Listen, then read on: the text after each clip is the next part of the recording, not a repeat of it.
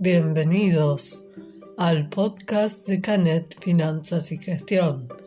Mi nombre es Karen Torres y voy a hablarles de diversos temas financieros para que aprendas a ordenar y gestionar tu dinero, tomar mejores decisiones financieras e impulsar el crecimiento de tu emprendimiento y economía personal. Mi objetivo principal es que estés informado, brindarte herramientas y fundamentalmente motivarte a que tomes acción.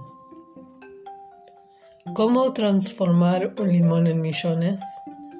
Eso es inteligencia financiera. No se trata de lo que pasa a tu alrededor, sino de cuántas soluciones diferentes se te pueden ocurrir para hacer crecer tu economía.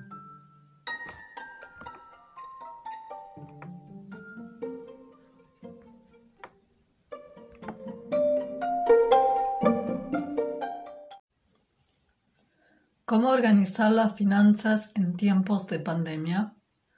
¿Cómo administrar tus números? ¿Cómo organizo mis gastos? ¿Cómo enfrento esta crisis en mi negocio? Todo un montón de preguntas que seguro tenés en tu cabeza. Imagínate un escritorio lleno de papeles, libros, tareas atrasadas, amontonadas. ¿Tus finanzas están como ese escritorio? ¿Desordenadas? Para muchos es un dolor de cabeza, chino básico, y no sabes por dónde empezar. Lo dejas para otro día y los papeles se siguen acumulando como ese escritorio. Hoy es el momento donde tenés la oportunidad de pensar estratégicamente, de salir del caos financiero en que te encuentras. Antes estábamos ocupados con urgente, el día a día del negocio, las ventas, reponer mercadería, pelear un descuento, pagar proveedores la estrategia, la planificación, algún día te ocuparías. Estamos en tiempo de incertidumbre. No hay certezas en cuanto a los ingresos.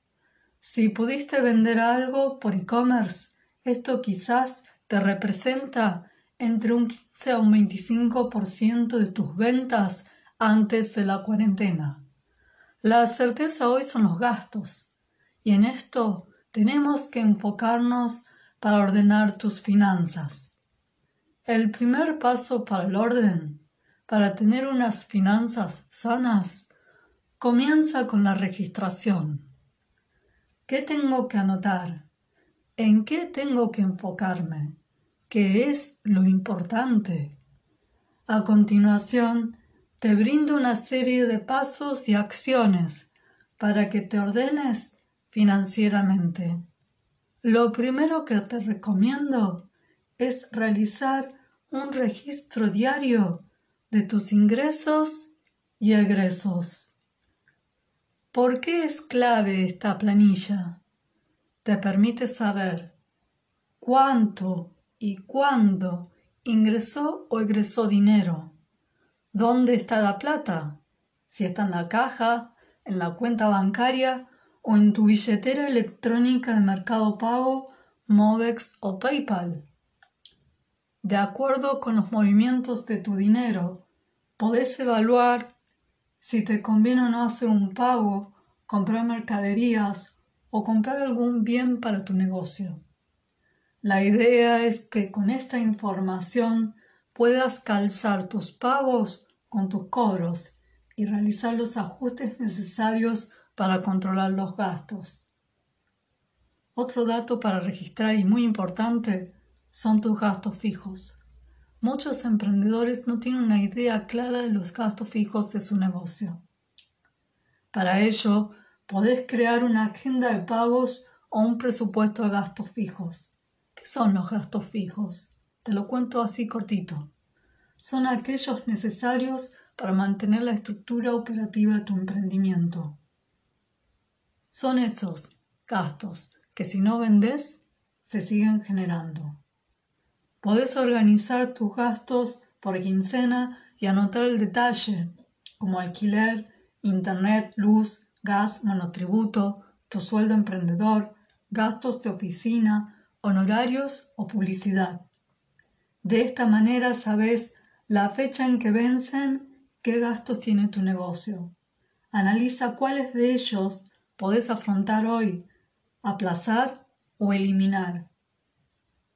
Este registro te permite elaborar diferentes estrategias de venta para que generes ingresos y puedas cumplir con esos pagos.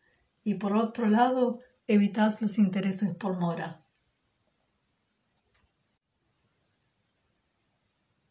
Otra información o una planilla muy útil es el cash flow o flujo de caja mensual.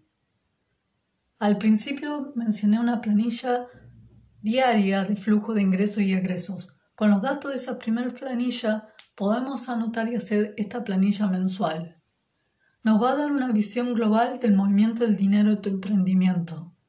Te permite ver cómo se gasta el dinero en el mes. En qué momentos tenés más ingresos o egresos. ¿Qué cambios podés hacer para disminuir gastos innecesarios? Te posibilita hacer un control y analizar si tu negocio es rentable.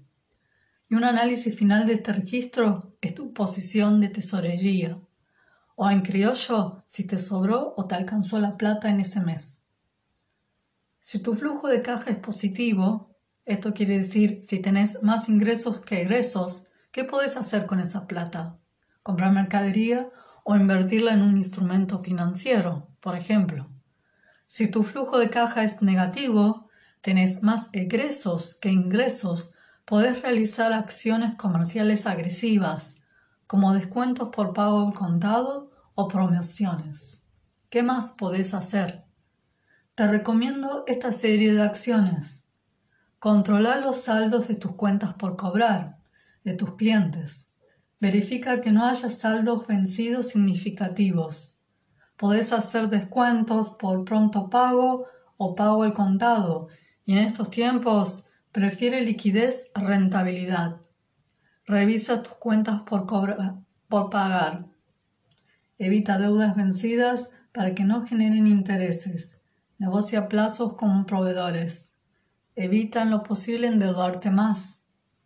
Examina tu inventario y elige unos días a la semana o al mes para controlar. ¿Qué tengo que controlar o qué controles puedo hacer? A diario, controla tu flujo de ingresos y egresos, contrafacturas y comprobantes.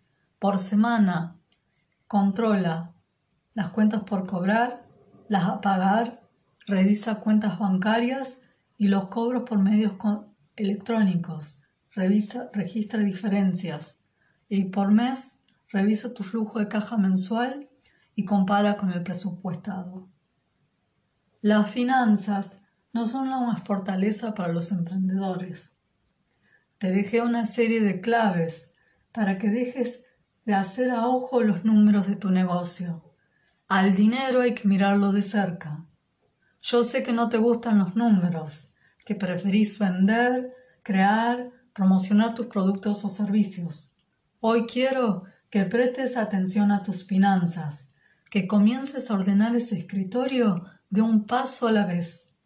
Presta atención a tus gastos. Evalúa tu posición financiera. Adopta buenas prácticas de planificación y gestión financiera para consolidar el crecimiento de tu negocio.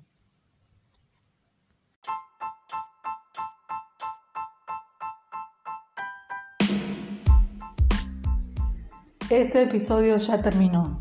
Gracias por escucharme. Dedicaste 10 minutos de tu tiempo a educarte financieramente. Si te gustó, comparte este podcast y no te olvides de suscribirte. Y como dice Anthony Robbins, el camino hacia el éxito es tomar acción masiva y determinada. Hasta la próxima.